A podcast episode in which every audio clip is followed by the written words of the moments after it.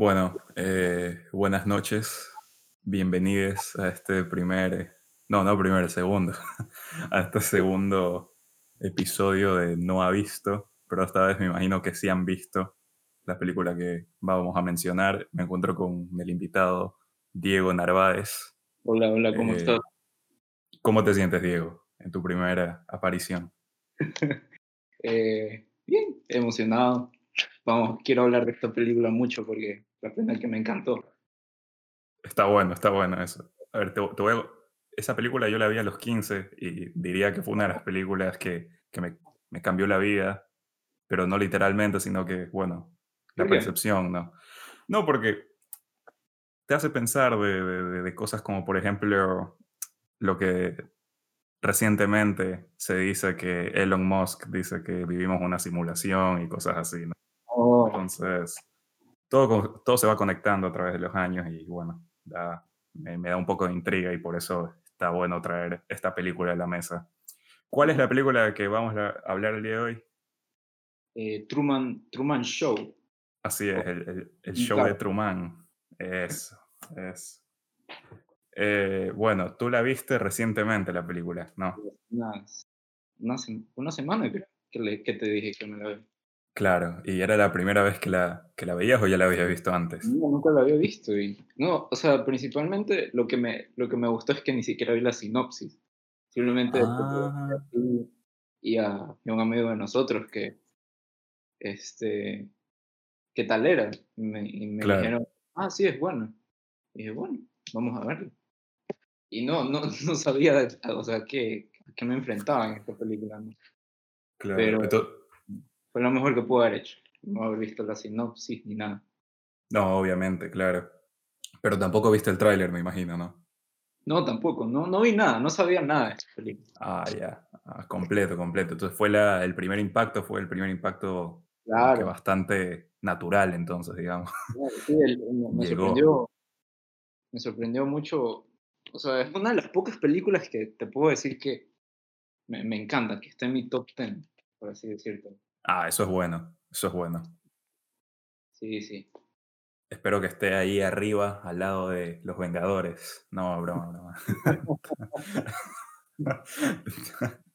bueno, eh, bueno, Diego, acá te tengo de regalo, te tengo 20 curiosidades del show de Truman en su Oh. aniversario número 20, ¿no?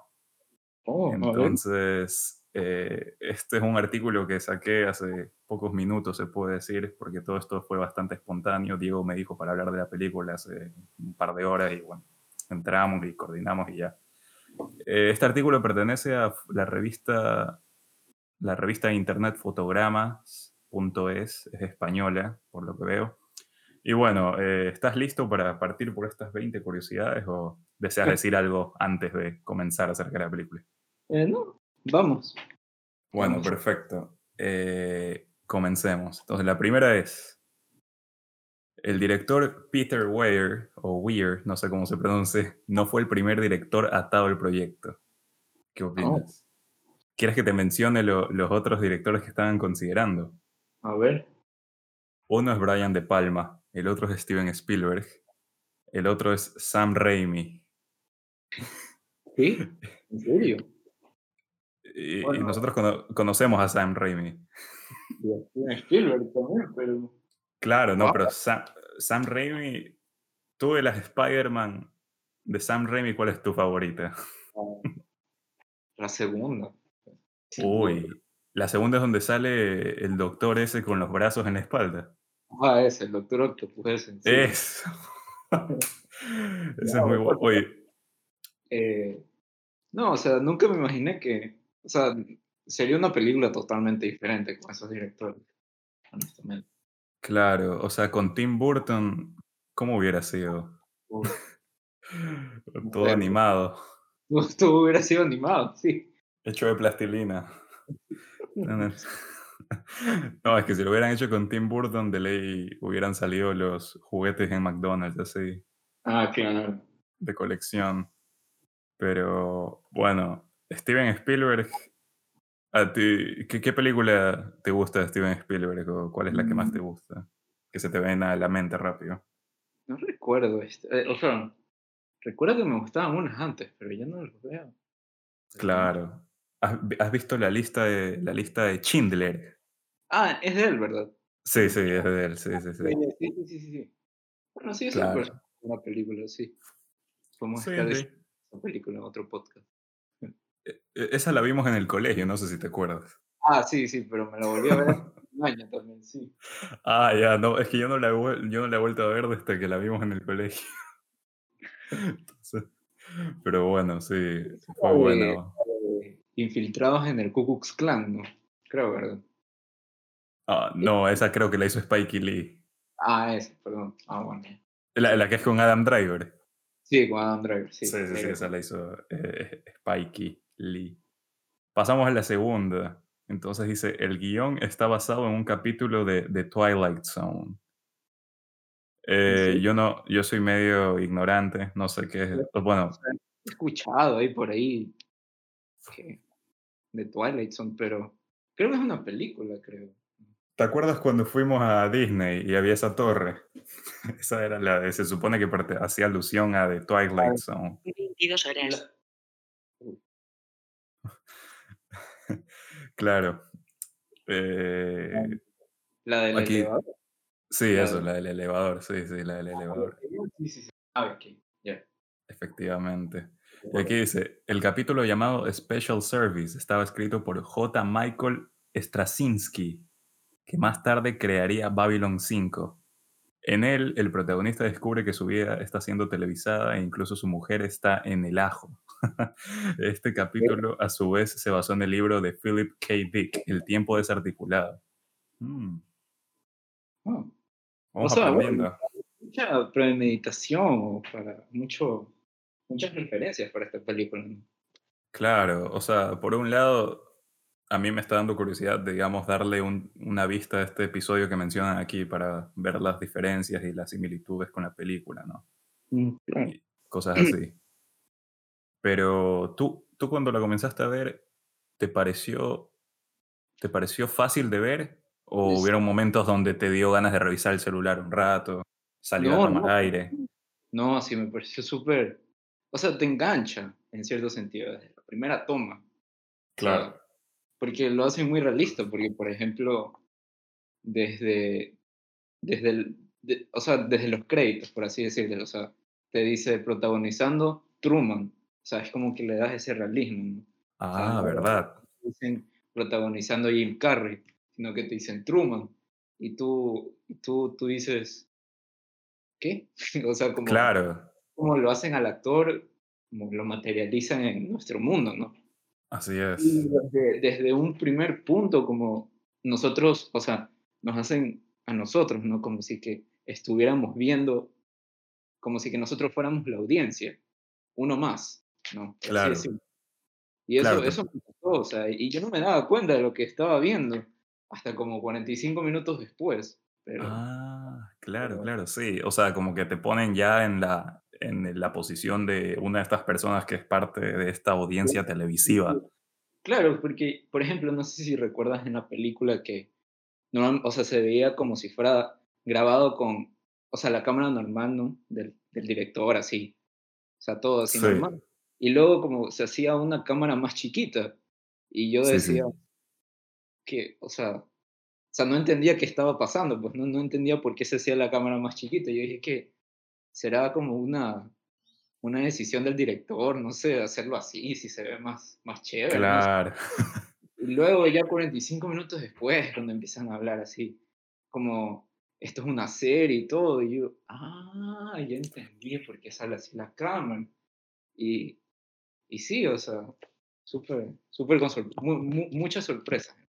Claro, no, obvio. O sea, este cambio, digamos, de for- del tipo de formato, del tipo, por ejemplo, de cámara escondida, digamos, cámara de fílmica, se puede decir, es bastante notable y también es Ah. parte de estas reglas del juego que, que se ponen desde el inicio. Y, Y eso, No, es eso, eso es lo que me encantó.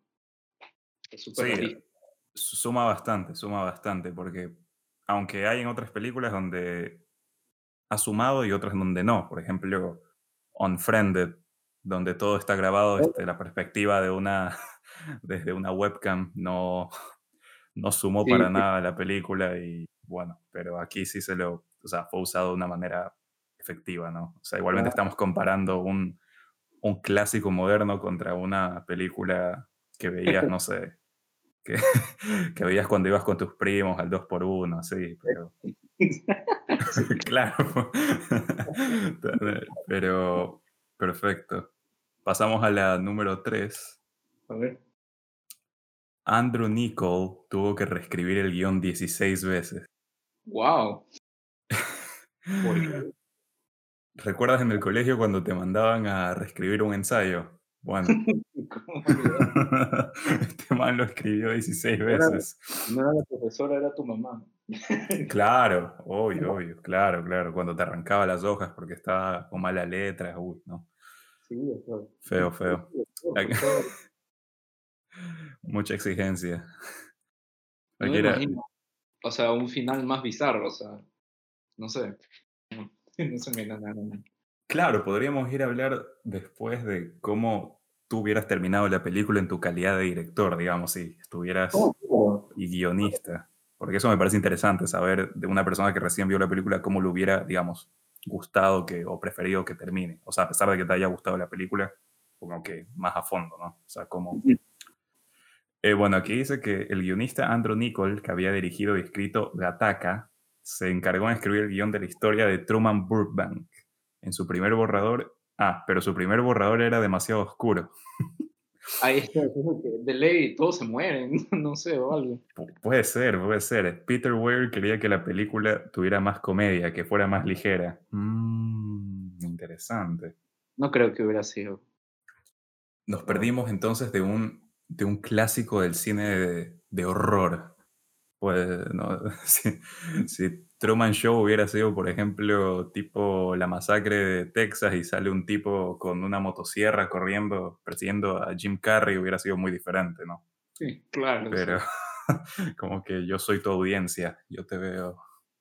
Pero, claro. eh, igualmente que lo haya reescrito 16 veces significa que este tipo estaba totalmente muy cerca de perder el trabajo, parece. Porque, claro, o sea, me imagino que tuvo que haber sido demasiado oscura, ¿no? O sea, imagínate. claro, obvio. Ahí sí hubiera sido bueno que la dirija Tim Burton, entonces, si era tan oscura. Pero mira esta, la, la 4 te va a dejar, te, te va a dejar loco. Dice, Jim Carrey no fue la primera opción. ¿Y quién fue? Robin Williams. Oh. También ¿Qué- hubiera sido un buen cast. O sea, Sí, la verdad que sí, porque yo estoy medio malo con las fechas, pero no sé en ese tiempo qué se encontraba haciendo Robin Williams, porque para mí hubiera sido un papel bastante adaptado a él, digamos. claro, o sea, sí. Sí, lo hubiera hecho bien también, pero bueno, no estoy enojado tampoco con. con Claro, no. buen. Sí, sí, o sea, son, los dos son buenos actores, la verdad que.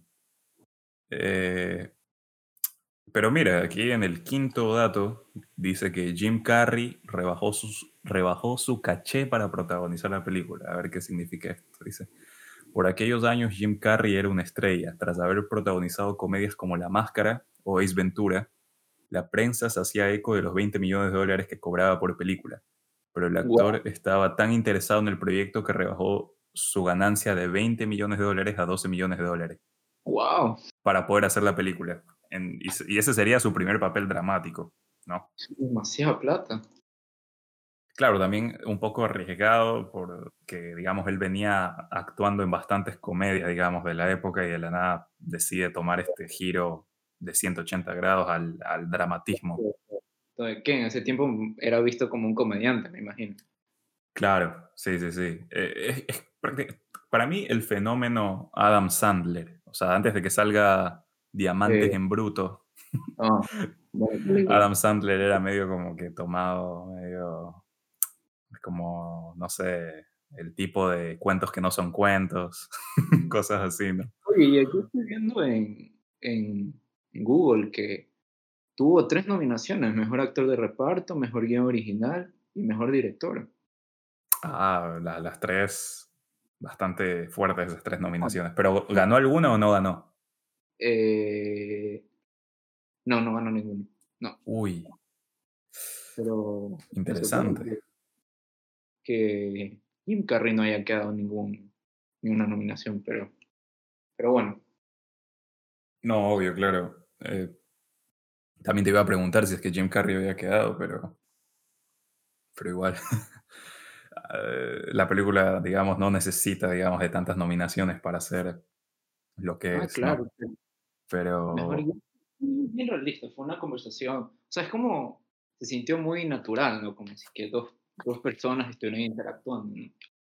Claro. Eh, muy, bien escrito estuvo la película, ¿para qué?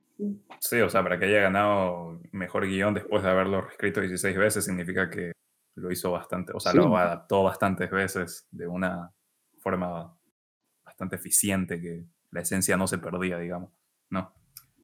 Pero interesante. A ver, aquí tenemos una que tampoco soy tan conocedor, pero dice Norman Rockwell fue la inspiración para el diseño de producción. Dice, las portadas de Rockwell para el Saturday Evening Post, que era un diario, me imagino, fueron inspiración directa para el director Peter Weir. Las portadas y postales diseñadas por Rockwell representaban imágenes navideñas, familias reunidas, viajes familiares en automóvil, interiores de tiendas o barberías, heladeras con niños, cosas así. Aquí las estoy viendo, sí, sí, o sea, se ven muy coloridas, muy... Claro, como que muy, muy, de época, o sea, todo, no sé, o los colores, digamos, son, son bastante fidedignos a lo que es la película y la película se nota que toma de ahí. Pero estábamos, estábamos echándole flores a Jim Carrey, pero ojo con esto, dice. La producción de la película esperó un año a Jim Carrey. El actor estaba por aquel momento filmando Un loco a domicilio y mentiroso compulsivo y tuvieron que esperar un año para que finalizara sus rodajes. Wow. O sea, ese guion estuvo cogiendo polvo como por un año. sí, sí, exacto. Igualmente, tú hubieras, e, ese año tú hubieras esperado por Jim Carrey o hubieras ido por, no sé, por... No, hubiera esperado por Jim Carrey. Hubieras esperado. Ah, ok, ok, ok. Sí, sí. Excelente. Sí, yo también creo que también me hubiera subido al bus de Jim Carrey, o sea, y hubiera esperado lo que, sea, No, no sé si Robin Williams estaba tan interesado, no sé. O sea, no, es, no tan interesado, pero no con el mismo entusiasmo, ¿no? Jim Carrey, pero. Claro. sí, sí, sí, hubiera esperado. Claro, que igualmente la energía que Jim Carrey maneja en la, en la mayoría de sus entregas es bastante como que potente, ¿no? Es como que... Consistente. Exacto, no, no, no. Eh, sí, la consistencia, exactamente. Sí, sí. Vamos al número 8 y dice Peter Weir, Weir o Weir, bueno, como sea, rodó un documental del rodaje y el director tenía tal cantidad de material que decidió realizar un pequeño documental sobre el rodaje de la película. Ah, mira, hizo como que un, un behind the scenes de... Hay que ver ese documental un behind the scenes del behind the scenes, porque si la película ya es un behind the scenes. Claro, ¿no? Claro. Pero interesante, o sea, no, no, no tenía conocimiento de esto. O sea, ponte a pensar, es como si está filmando, de, o sea, un detrás de escenas, ¿no? Claro. O sea, está filmando todo lo que, o sea, todo lo que pasa en el mundo de Jim Carrey. No sé si me explico. O sea, le da hasta un realismo a eso, ¿no? O sea, pues si te lo pones a pensar así. Claro, sí, total, total. Sí, igualmente, o sea, va esto de la comedia también, ¿no? De como que... Ah, claro. creo yo, no sé, o sea, que el mismo director quiere rodar un tras cámaras de una película que está basada en un tras cámaras es bastante, digamos, es como, no sé, una intención bienaventurada, se puede decir. Eh, ojo, el tipo que se parece a Steve Jobs en la película, ¿no? Ah, el director, el, o sea, el supuesto director. Christoph. Christoph, ese Christoph. ¿Tú le, ¿Tú le pondrías a tu hijo Christoph? No, no, para nada. Estaría bueno. Eh. Christoph, ven acá. No. Bueno, aquí dicen que Ed Harris no fue el primer, la primera opción para interpretar a Christoph, sino que fue el actor Dennis Hopper. Que, ¿Qué, Ah, qué hizo? ¿Qué ha hecho Dennis Hopper? Den- a ver, Dennis Hopper actuó en Apocalipsis ahora, Apocalipsis Now, no sé si lo has Oh, visto. ok. Ah, tú me has hablado de esa. Sí, él actuó como el fotógrafo que es ab- abducido por este culto de, de indígena, indígenas vietnam, vietnameses, vietnamices, no sé. Eh, y bueno, ahí actúa Marlon Brando, como sea. Pero déjame ahora mismo buscar más películas de Dennis Hopper porque me dejaste un poco pensando. Porque tienen que haber películas más conocidas. Claro. O sea, más, digamos. A ver, actuó en Easy Rider. No, eh, esa, esa la vi. Eh, actuó en Rebelde sin causa. Actuó Te- Terciopelo Azul. A la orilla del río con Keanu Reeves. Pero esta película no se ve muy interesante. Pero. Claro, pero sus papeles eran más, digamos, del tipo corte independiente, ¿no? O sea, no, no era algo que tú. No eran películas que salían, digamos, en, en el Supercines de San Marino, ¿no? O sea, era, Claro. era, era diferente. Pero, claro, convendría. Yo tengo un par de películas que te puedo tirar por ahí después para que las veas, de, de Ah, sí. donde actúa Dennis Hopper. Estaría bueno. Sí, sí. O sea, él tiene. Yo lo he comparado bastante, de lo poco que he visto, yo lo he comparado bastante a Dennis Hopper con. Ya falleció, ¿no? Pero con que él Ah. era un actor, un actor tipo James Franco, que en cada película hacía de un tipo drogado o, algo, o alguien que estaba, digamos, elevado en otro plano, en otro plano de la realidad. O sea, tenía como que esa onda, ¿no? De- Ajá. Pero obviamente James Franco es más como que burdo, o sea, es más de chiste, chiste, chiste. Este man era más como que espiritualista, digamos. Pero Mm, ok. claro, aún me falta ver bastante. Igual hay películas donde no necesariamente él actúa así, pero bueno. Aquí dice, Jim Carrey y Ed Harris, o sea, Jim Carrey, Truman y Christoph nunca coincidieron en el rodaje. Ambos actores no comparten ni un solo minuto de metraje. De hecho, Carrey terminó sus partes días antes de la llegada de Ed Harris al proyecto. Wow. Oh. ¿Sabes que sí, se me pasó por la cabeza? Porque imagínate esa, esa escena de, ¿cómo se dice? La última escena que, que Christoph estaba hablando, estaba hablando con Truman por, por la pantallita, por con lo que parece un iPad. Sí, sí. Sí, sí. tuvo que haber sido grabado primero por, por Truman, por Jim Carrey, y luego por él, ¿no? O sea, él viendo esa pantalla y respondiendo a lo que él dice, me imagino. O sea, sí, sí tiene sentido, creo. sí, que, lo, que haya terminado antes. Eh, pero, pero sí, o sea, este, también, o sea, Claro. eh, no, es, este, lo- lo- o sea, lo que más me interesa saber es cómo, cómo decirlo, o sea, o sea, la organización que tuvo que haber, o sea, que tuvo que haber habido para esa película, ¿no? O sea, cómo todos Claro. funcionando como extras, ¿no? Siendo, Sí, sí. actuando como extras, o sea, eso es algo súper raro de escuchar, ¿no? Pero, Claro, porque en este caso los extras tienen bastante peso en el desarrollo narrativo, ¿no? No es que solo están en el fondo. y, o sea, la organización, la sincronización que tuvo que haber, o sea, que tuvo que haber habido, ¿no? En esas Claro, escenas.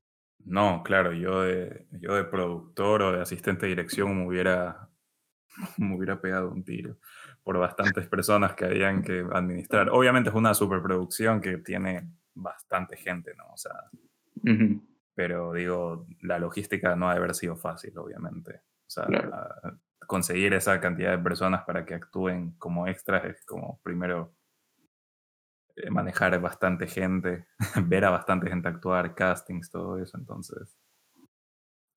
Claro, pero mira, hablando, ¿tú crees que esta película, esta película, tú crees que está, eh, tú crees que el Truman Show haya servido como una clase de, de- de película que predijo lo que hoy en día son las redes sociales, digamos, los, Oh, sí, los servicios de, de streaming como Twitch, que ves, por ejemplo, una persona jugar. Mira, Eh, y sabes que no tanto así, porque este, he visto algunos casos en países eh, asiáticos, ¿no? O sea, China, creo, eh, o, o Vietnam, creo que he escuchado, ciudades de ahí, ¿no? Que, me- que viven refugiados. Sí, sí. Y hay, yo he visto videos, ¿no? De cómo hay cámaras en todas partes, ¿no? Porque lo que, lo que el gobierno quiere es que ninguno de ellos se rebele, ¿no? Porque viven Claro. dictadura. No, no recuerdo qué, qué Sí, ciudad, sí, sí. pero sí, o sea, yo he visto que, que sí, que hay cámaras por todos lados, ¿no? En centros comerciales, en restaurantes, así, ponen, ponen cámaras y, por ejemplo, también en Corea del Norte, o sea, Obvio, sí, sí. que eres vigilado por todas partes, por tu, tele- tu televisión, o sea, las televisiones de ahí tienen cámaras escondidas, tienen para escucharte, este, Claro. o sea, y más allá de Twitch y de esas cosas, ¿no? Sí es un problema que, que o sea, esa película no, no está tan alejada de la realidad, ¿no?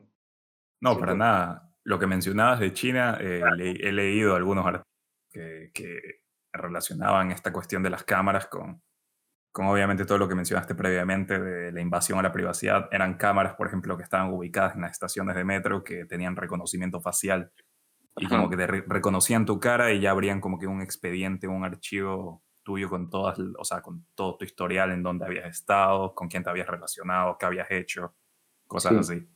Y especialmente hay un capítulo de Black Mirror donde existe esta cuestión de que, no recuerdo el nombre, pero era de esta chica que siempre tenía que dar un rating a cada interacción humana que tenía, como si fuera Uber, Oh, ya, tres ya, estrellas. Es un muy buen episodio. Claro, muy- no, sí, sí. Es sacado Black Mirror. Sí, sí, sí. excelente, la temporada 3 creo que es, pero Eh, sí, es muy bueno. le tienes Y que dar puntuación y si no eres más de cuatro, eres considerado como un alguien especial, no sé, eras como mal visto en la sociedad. sí, como una persona no grata para Sí, poder acceder a comprar cosas y, y cosas así.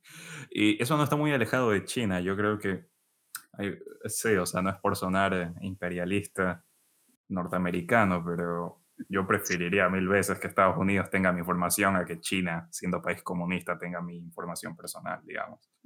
Tiene sentido, aunque también en Estados Unidos, sí. Si en China lo hacen, en Estados Unidos creo que peor. No, obvio, sí, sí, no, no digo que no lo hagan, pero claro, eh, o sea, son- te pone, te vas con el lugar menos, menos problemático, digamos.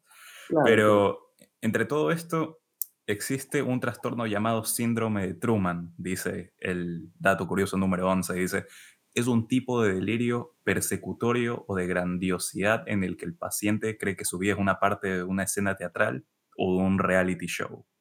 Wow.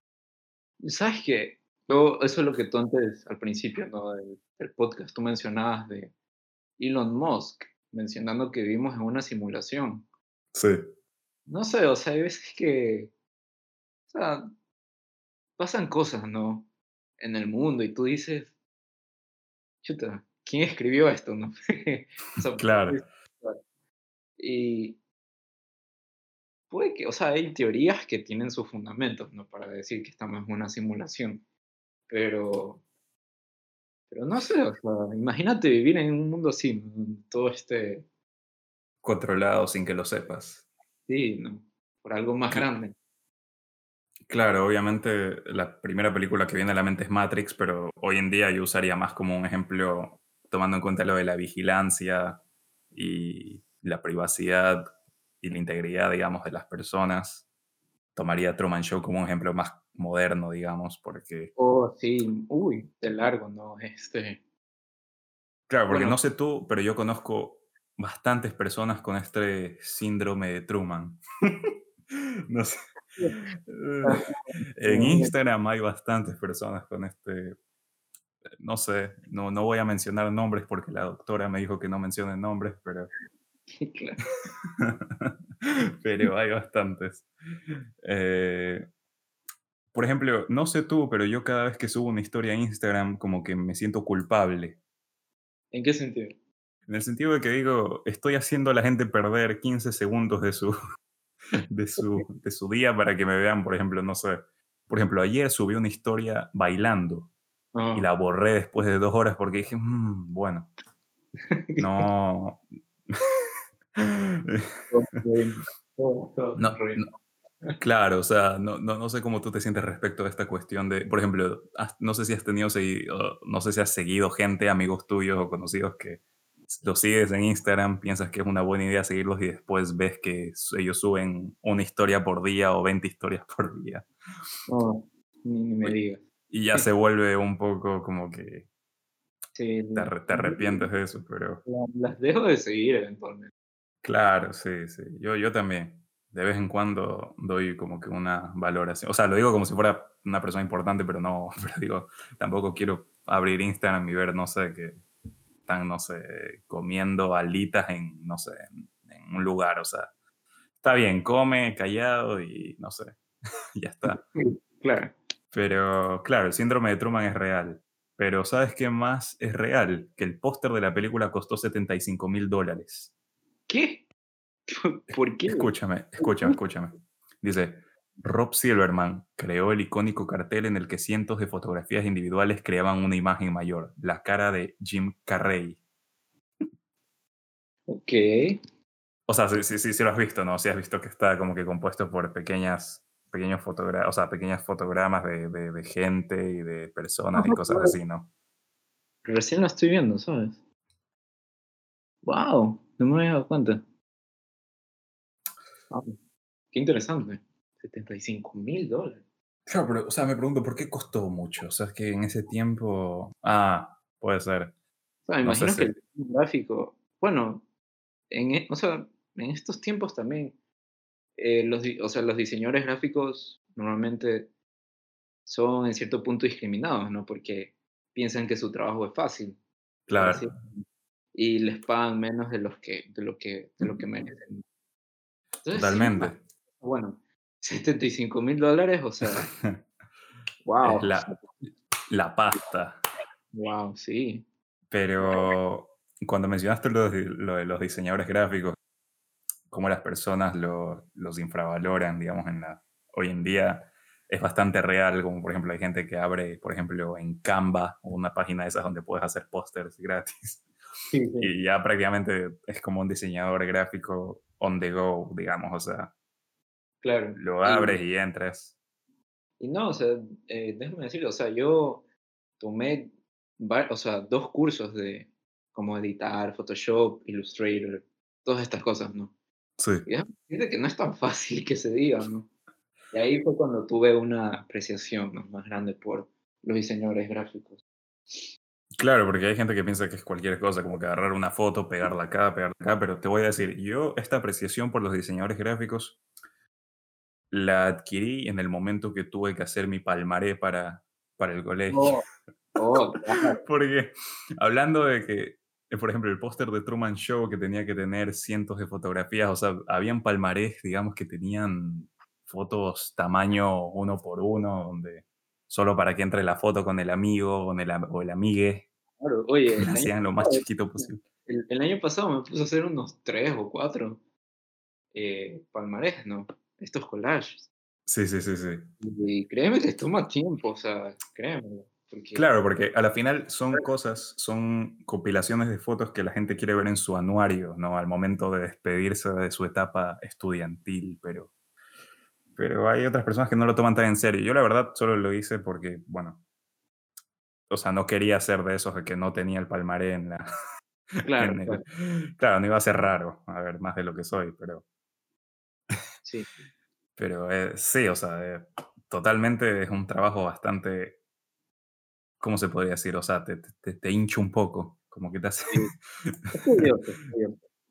claro. Sí.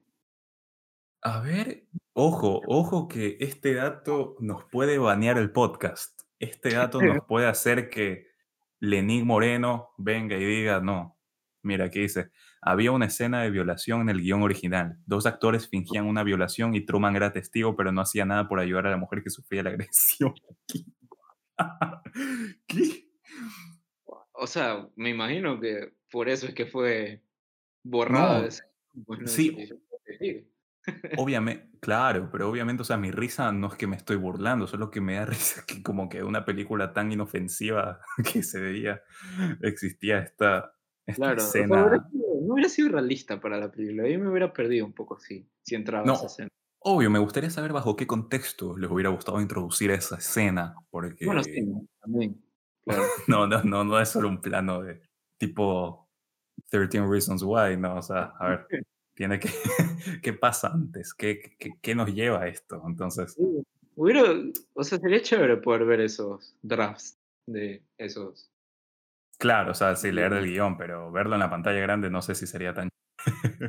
Claro, ¿no? Sí. No, obvio, pero igual, o sea, sí, efectivamente me río un poco porque, no por falta de respeto a la situación, pero me río porque estaba, yo estaba menospreciando el hecho de que el guion previo era oscuro, pero sí, ahora resulta ser que era bastante explícito, entonces eso reafirma el primer punto.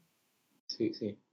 Eh, ahora, ¿cuál es tu número favorito de todos los que existen? Favorito, 7, el 7. El 7. ¿Por qué? Eh, por CR7. No, no, pero por- me gusta el 7, sí me gustó el 7. por, por Antonio Valencia. En Antonio. en el United que usó el 7 por un mes nomás. Se lo quitaron. Sí. Y bueno, aquí el número 139 en Truman Show tiene un significado y dice, el barco en el que Truman huye de Sea Heaven tiene el número 139 y el diálogo entre Truman y Christoph contiene referencias al Salmo 139, así como otros Wow. aspectos de la película. Yo no, yo no he leído la Biblia mucho, no sé si tú has llegado hasta ese capítulo. Eh, no, no, para nada, no. Claro, o sea, yo era de los que veía la Biblia, leía Génesis, pues me saltaba Apocalipsis, porque eso No, era lo que hacían yo- lo- los niños de 12 años en ese tiempo. No, yo iba a la Biblia directo al Apocalipsis. O sea, tú, tú eras como a la rodilla, o sea, como que al choque, o sea, tú, tú querías ver gente morir. Así como... no, no, jodas. pero, pero no, es que era más entretenido, o sea, hay que, o sea, Claro. O, bueno, no sé, las personas que han leído ¿no? la Biblia. Ahí pueden debatir cuál es la, el mejor capítulo, ¿no? Pero claro, a nuestros fieles oyentes cristianos. pues, pues este, es un, pro- este podcast es cristiano.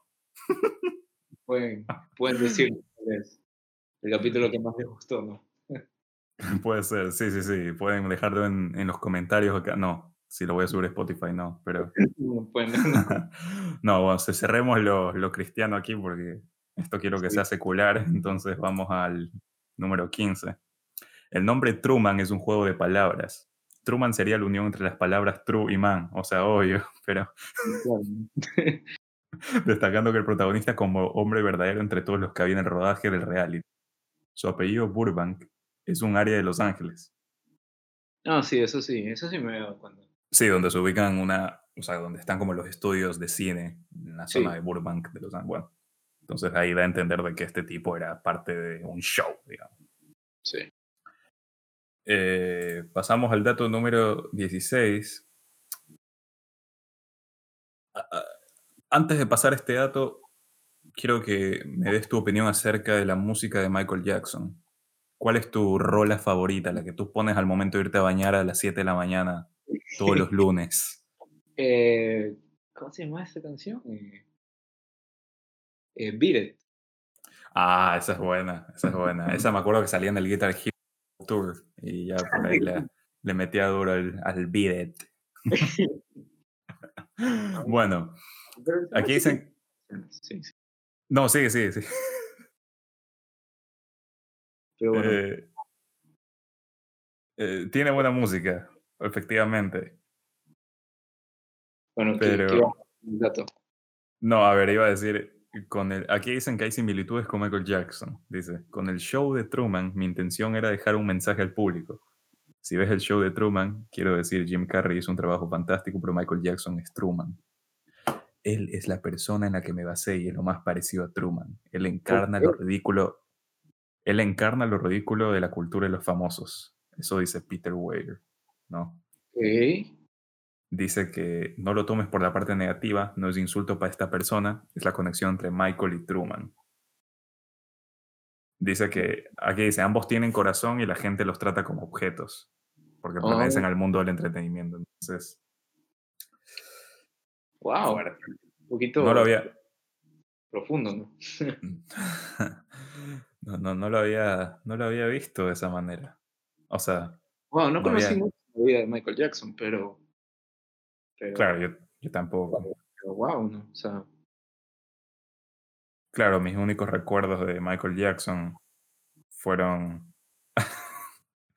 fueron, no sé, tener nueve años y ver que él, después de eso, me fui a ver eh, This Is It al oh, cine. Claro. sí, me acuerdo, me acuerdo que la fui a ver con unos amigos y todos éramos que, wow, Michael Jackson, sí, wow. Como era como Freddie Mercury de, de, esta época. Claro. película, Bohemian Rhapsody. Sí, es que mira, a mí me molesta un poco lo de Freddie Mercury que se haya vuelto, entre comillas, famoso de nuevo. Que es como, por ejemplo, la serie esta de Netflix de Juan Gabriel, ¿cómo es? Juan Gabriel. Juan, eh. ¿cómo es el mexicano este que canta? Ah, este. Juan Gabriel. Juan no, no, no. no, ¿cómo es? Este. Luis Fonsi. No. no. ¿Cómo es él? Ah. Me olvidé el nombre. Chayanne. No, no es Chayanne. Eh, ah, estoy buscando, pero no me sale el nombre. Serie de cantante mexicano. Aquí está. Las tres series de mexicanos. Luis Miguel. Luis Miguel. Nada que. Nada que Juan Gabriel. Porque se, son iguales para mí. Bueno, no importa. Eh, a mí me dio risa cuando salió esta serie, la de Luis Miguel, porque todo el mundo era como que la veía y todo. Y no estoy juzgando a las personas que la veían, pero yo no sabía nada de la vida de este tipo. Y de la nada me entero de que el tipo en realidad no había muerto, sino que la serie fue hecha mientras él estaba vivo. Y dije, bueno, ¿cuál es el punto? ¿Lo mataron a Luis Miguel? No, no, él, sigue vivo. Luis Miguel sigue vivo. Ah, ok, ok, ok. Y, y él sacó una serie de él mismo hace dos años Ah, sí, o sea, bueno, sí había escuchado eso, pero algo así de que las personas pedían que. ¿Cómo era? Que aparezca la mamá de Luis, Luis Miguel, creo. Y ni en la vida real aparece, o sea, una cosa así. Sí, sí, era, era medio raro. mis papás siempre discutían de eso, porque ellos veían la serie y decían como que, uy, no apareció la mamá, uy, pero la mamá. Y yo dije, pero, o sea, no, no entendía, o sea, es que mira, a mí me impactó lo de Luis Miguel porque antes, antes de que salga esa serie, no escuchabas, tú le preguntabas así en la calle a cualquier persona, ¿quién es Luis Miguel? O sea, de nuestra edad, digamos, 20, 19 años, ¿no? ¿Quién es Luis Miguel? Y te decían, ah, no sé, un pana mío que va a la universidad estatal, cosas así. Pero, oye, Luis Miguel, ah, sí, está en el edificio de la Facultad de Jurisprudencia. Ah, ya, gracias, no, pero claro, pero después salió la serie y todo el mundo era como que, ¡Ah, mira, y creo que el, el, niño, el actor el que hace de Luis Miguel de niño vino a Ecuador, ¿no? Oh, ¿en serio? Sí, sí, me acuerdo que vi, vi unas fotos del tipo que había venido al estadio de Melec y se tomó fotos ahí con Miller Blanc. Fue a la casa de Nebot, me acuerdo porque había un video del man ahí en, la, en el patio de Nebot y yo dije como, bueno, eso me suena medio Neverland, pero no importa. ¿Qué? es que es raro, loco, o sea, ¿por qué un alcalde de una ciudad invita a un actor menor de edad a su casa? Es como, o sea, puede ser que Nebot haya sido un fiel fan de, de Luis Miguel, claro, sí, o sea, un hombre de cultura. Pero pasemos al 17, ¿no? Y a ver, este dice, Anabela Ciorra estuvo a punto de salir en la película, no sé quién sea esta tipa, pero dice, la actriz protagonista de La Mano, de La Mano que merece la cuna, uy, qué horrible esta traducción de esto, audicionó para el papel de Natasha McLeon, Mac, McLeon, McLeon, ¿cómo es? Llegando casi hasta el... A ver, ahorita voy a googlear el nombre de la, del papel porque yo no conozco ni la actriz ni, ni me acuerdo a ver. No. Eh. Mm. No recuerdo. Parece, ¿no? O sea, yo tampoco me acuerdo. Pero lo bueno que este es el número 17 y aún tenemos tres más, así que pasemos al siguiente que dice Laura Linney le ganó el papel a Hope Davis. Otra vez nombres que no conozco.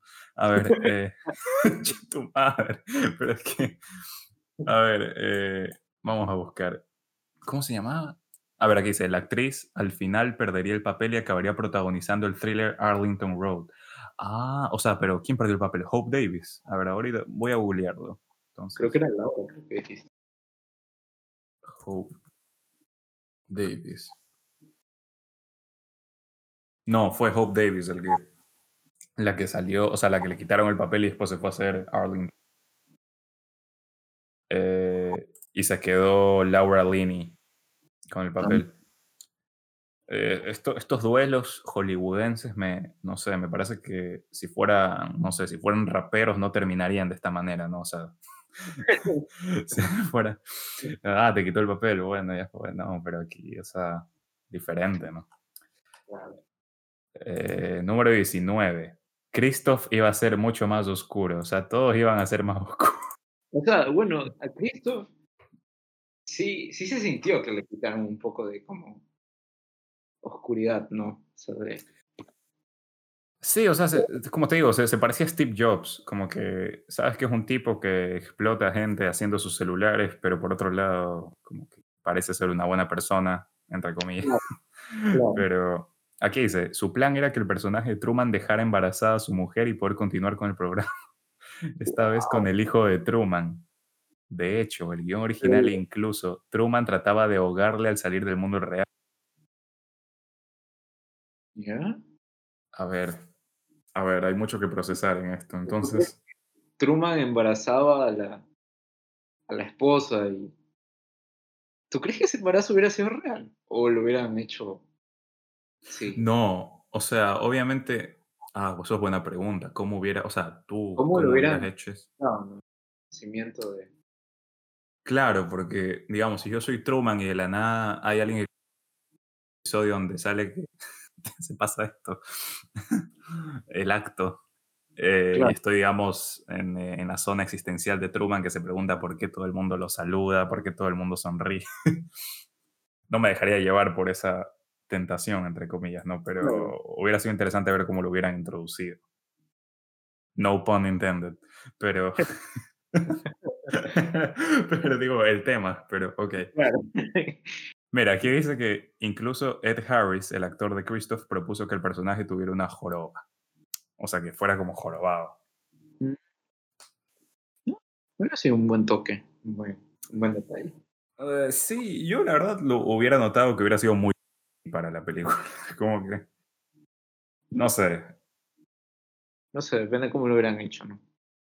claro, si hubiera sido una joroba bien hecha, diferente, que le pongan, no sé, una mochila toto atrás. Una- O sea, en, en todo colegio siempre veías al niño con lentes con una que tenía 80 libros así corriendo. Ahora, llegamos al número 20. ¿Tienes algo que decir antes de llegar al, último, al último dato? Eh, no. Dilo. Eh, dos críticos de cine se disculparon con Jim Carrey tras ver la película. Aquí dice, Gene Siskel y Robert Ebert, Roger Ebert, perdón, dos célebres críti- críticos de cine se disculparon con el actor, ya que habían criticado unos años antes que Jim Carrey nunca tendría una carrera en el mundo del cine después de ver Ace Ventura. Uy. Esto, hay que, o sea, esto me, o sea, me lleva a la pregunta, ¿no? O sea, bueno, yo te quiero hacer esta pregunta a ti porque tú estás en, más en este mundo, ¿no? De cómo se hacen las películas y todo. ¿Tú soy crees, todo que, oídos. ¿Tú crees que el actor hace a la película o la película hace al actor? Eso es una muy buena pregunta porque vamos no tan lejos el año pasado. El. Joker, el Guasón. Ah, que eso estaba pensando, pero bueno, continúa. Claro, o sea, ¿quién era Todd, Todd Phillips antes de, de- de hacer eh, o el Guasón? Era el tipo que dirigió, no sé, eh, Vancouver. eh, eso, que dirigió ¿Qué pasó ayer? Y tenía cosas por aquí y por allá, pero Oh, llegó... en Nace una estrella, Star is Born. ¿Él dirigió esa también? Sí, o sea, él fue asistente de Bradley Cooper, porque Bradley Cooper fue el director. Él fue el asistente. de. Ah, ok, ok, ya comprendo. No, no, no la había visto. por eso es que la iluminación que tú ves, eh, bueno, eso fue todo, eso fue idea de Top Phillips, porque él, él es obsesionado con la iluminación de, del, del set, ¿no? Claro, me he fijado. Sí, sí, sí. Sí, entonces él fue el que lo ayudó a, a Bradley Cooper con todo eso. Ah, interesante. Yo, yo no sabía eso. Pero, por ejemplo, el Joker, regresando al ejemplo, ese es un gran. Yo diría que si no hubiera sido con Joaquín Phoenix, claro, no, hubiera, sido lo que fue. Claro, no hubiera tenido la misma atracción. Eh, pero, sí, pero ¿tú qué, o sea, ¿tú qué opinarías así? O sea, porque yo opinaría que primero tienes que tener un, como director, tienes que tener como que un buen, o sea, yo no he dirigido ninguna película como Todd Phillips, pero digamos, yo diría que el director tiene que tener un buen ojo para poder castear a su gente y a su rol principal para saber si es que, por ejemplo, si yo voy a fallar en un lado de la película, puede ser que la improvisación o la habilidad de este tipo me ayude a que mejore, ¿no? Claro. Entonces... O sea, pero también o sea, por ejemplo, ahí es cuando entra lo que te pregunto, ¿no? sé, por ejemplo, supongamos que está mal escrito algo, ¿no? Por ejemplo, lo tomas como ejemplo Joker. Hubieron muchas líneas que eran como muy, no sé. Básicas. O sea, sí, o sea, mucho como que escucharías hoy en día, ¿no? O sea, como... Claro, o sea, eh, muchas de, de los diálogos de Joker para frases Sí. Eso. Eh, o sea, por eso, entonces, ahí es cuando entra la actuación, ¿no? O sea, claro. de, de Joaquín, ¿no? Que se, encargaba de que las líneas sean bien, bien entregadas, ¿no? Pero, claro. no sé, por ejemplo, ¿de qué depende, no? De, del actor o de la película o de... No, eso, el delivery, yo diría en mi poca experiencia que depende del actor, o sea, del cast, de la actriz, del actor, porque imagínate si hubieran, si hubieran casteado para el rol del guasón a Timothy Chalamet. Ah, claro. O sea, imagínate verlo a Timothy ahí bailando en pleno Brooklyn, bajando las escaleras, eh, soltando un poco de cintura, ¿sí me entiendes? O sea, como... eh, no, pero esa es una pregunta que de verdad me tiene, o sea, siempre me tiene pensando, ¿no? O sea, también es muy relativo, porque si la historia está mal escrita desde el inicio, ya va a ser una mala película. Por ejemplo, el día de ayer vi una película que, de comedia que se llama eh, Los hombres que miraban a cabras. Y del cast tenía un cast bastante cargado. Tenía a Ewan McGregor, tenía a George Clooney y a Kevin Spacey. Y a pesar de tener, digamos, esos tres actores que tú dices, o sea, son actores de renombre, el guion no estaba, o sea, al menos yo no lo leí, pero digamos, visualmente se notaba que el guion fallaba en muchas partes de la película, que, por ejemplo, tenía este tipo de comedia donde uno dice algo absurdo y hay un silencio. Ajá. Y se supone que ahí la audiencia se tiene que reír, ¿no? O sea, tipo The Office, algo así, ¿no? ok. Pero no funcionaban para nada porque la manera como pegados por los actores no, no, no se sentían que ellos no estaban cómodos con el... Por ejemplo, yo opino que en esa película el papel de Ewan McGregor fue totalmente perdido porque él no, no interpretó bien la comedia, digamos, si se puede decir. Pero George Clooney hizo un mejor trabajo, diría yo, pero igual depende bastante de si está bien escrito el guion o si los actores en realidad quieren trabajar en ese proyecto. Puede ser que solamente estén eh, atados a un contrato que los obligue a actuar en esa película. Claro. Entonces, bueno, también, por ejemplo, otro ejemplo que se me viene a la cabeza, 1917. No sé si... Uy. las actuaciones fueron muy buenas, o sea, bueno, también se hubieron, eh, como cualquier guion, no está, no todo no, sí. perfectamente, pero, o sea, me refiero que ahí es con lo que tú dices, ¿no? Que entra, o sea, el casting del director, ¿no? para la historia que quiere contar. Eso, eso, o sea, no sé, ahí, ahí es como una de las excepciones, ¿no? Que se puede decir. Claro, o sea, sí, también uno de mis problemas con 19, 17 eran los diálogos que me parece que estaban totalmente, eran banales y no, no llevaban a nada los diálogos porque, obviamente la película se centra en este plano secuencia de la cámara que nunca para de cortar, ¿no? Entre comillas. También casi no hay diálogo, si te pones a... Sí, eh, ajá, esa es otra cosa. Casi no hay diálogo y los diálogos que hay son... Entonces, como que... Sí, sí, sí. Eh, esos dirían son puntos por los cuales la gente tampoco lo estaba considerando como una película tipo Parásitos o sí, sí. cosas así. Pero claro, eso, eh, tu pregunta fue bastante buena porque como digo, o sea, imagínate que en vez de Joaquín Phoenix, este, ah, ojo, ojo, que también puede ser que Joaquín Phoenix no diga, o sea, yo no digo que Joaquín Phoenix sea el mejor actor del mundo, o sea, Claro, no. hay bastantes, pero digo, o sea, si no hubiera sido Joaquín Phoenix el Joker y hubiera sido Adam Driver, ojo, bueno, hubiera sido interesante eso. También. Como, o sea, tú ves a un Adam Driver así crudo, o sea, Yo me lo imagino riéndolo.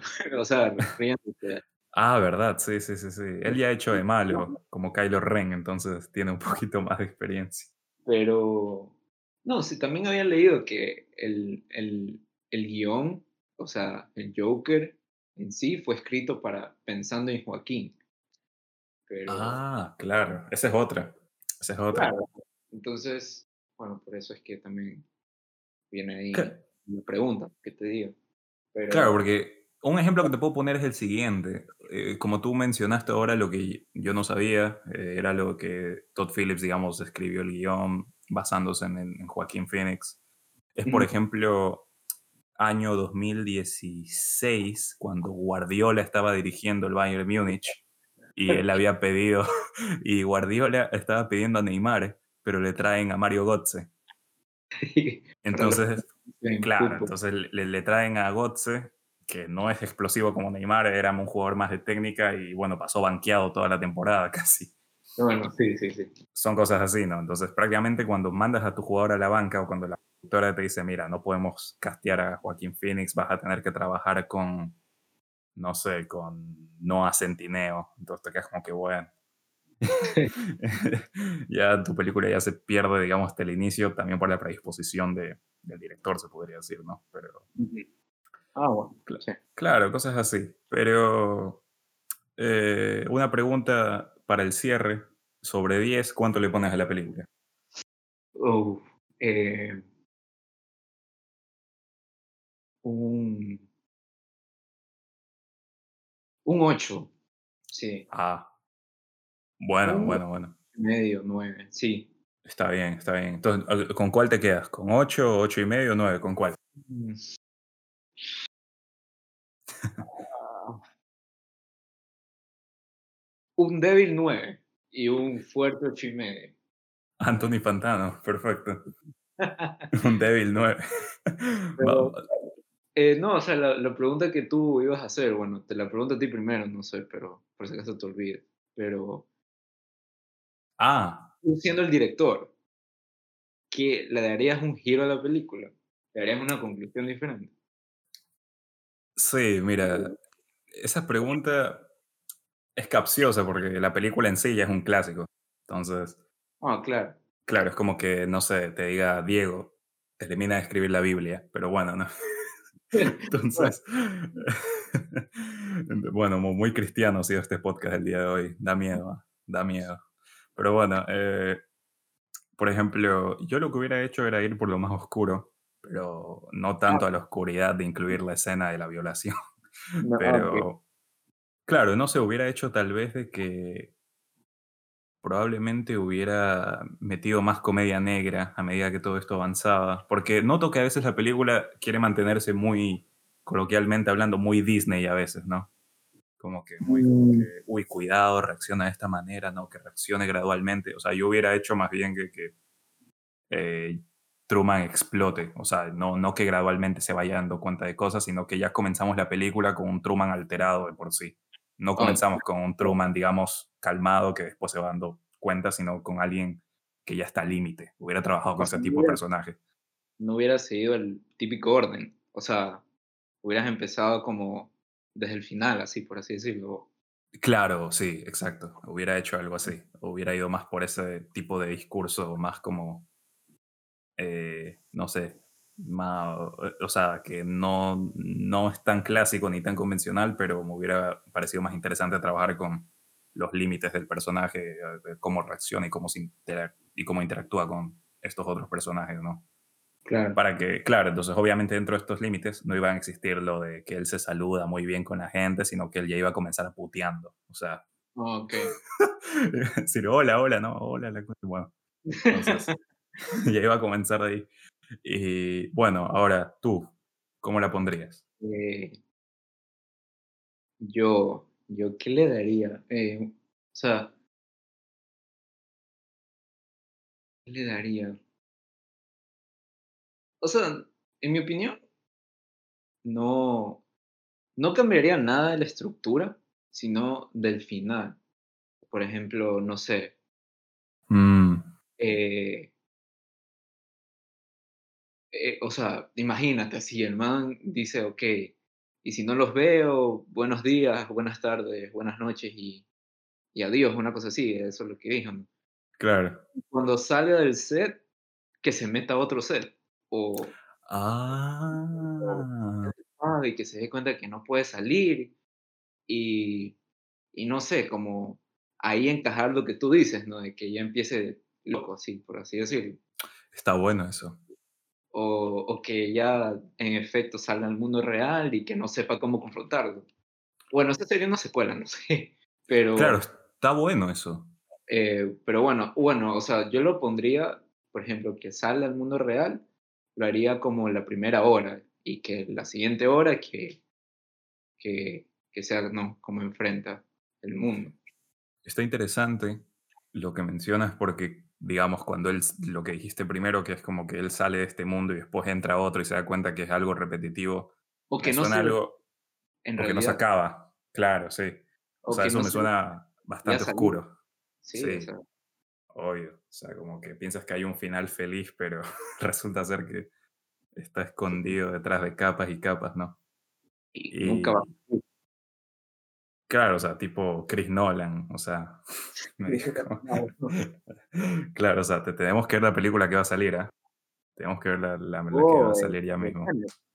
Sí, exactamente. oh, siento que va a ser una... No entiendo los trailers. sí. Yo tampoco. Sí, pero ojalá podamos hablar de esa película en su futuro, en este espacio. Pero interesante también lo que mencionabas de que, que él enfrente el mundo real en el que vivimos nosotros, porque hablando del síndrome de Truman que te mencionaba, estas personas que en su manejo de las es redes sociales. lo que tú dices, ahí podemos... Claro, puede ser como un concepto lo que tú dices. También. utilizarlo o algo, no sé. Sí, pero me, me, me, me da un poco de gracia porque cuando tú dijiste lo de que este Truman salga, digamos, a este mundo y no sepa enfrentarlo porque ya no es famoso ni ya no está, se da cuenta que en el mundo si saludas a alguien te pueden no saludar. Entonces, sí, eh, puede ser eso. claro, ahí podría partir otra historia, como tú dices, o sea, con un Truman como que más confundido, más como que no sabe, está explorando un espacio totalmente nuevo Claro. y, y que para nosotros es muy común, digamos, pero eh, valdría la pena verlo. Sí. Eso es bueno.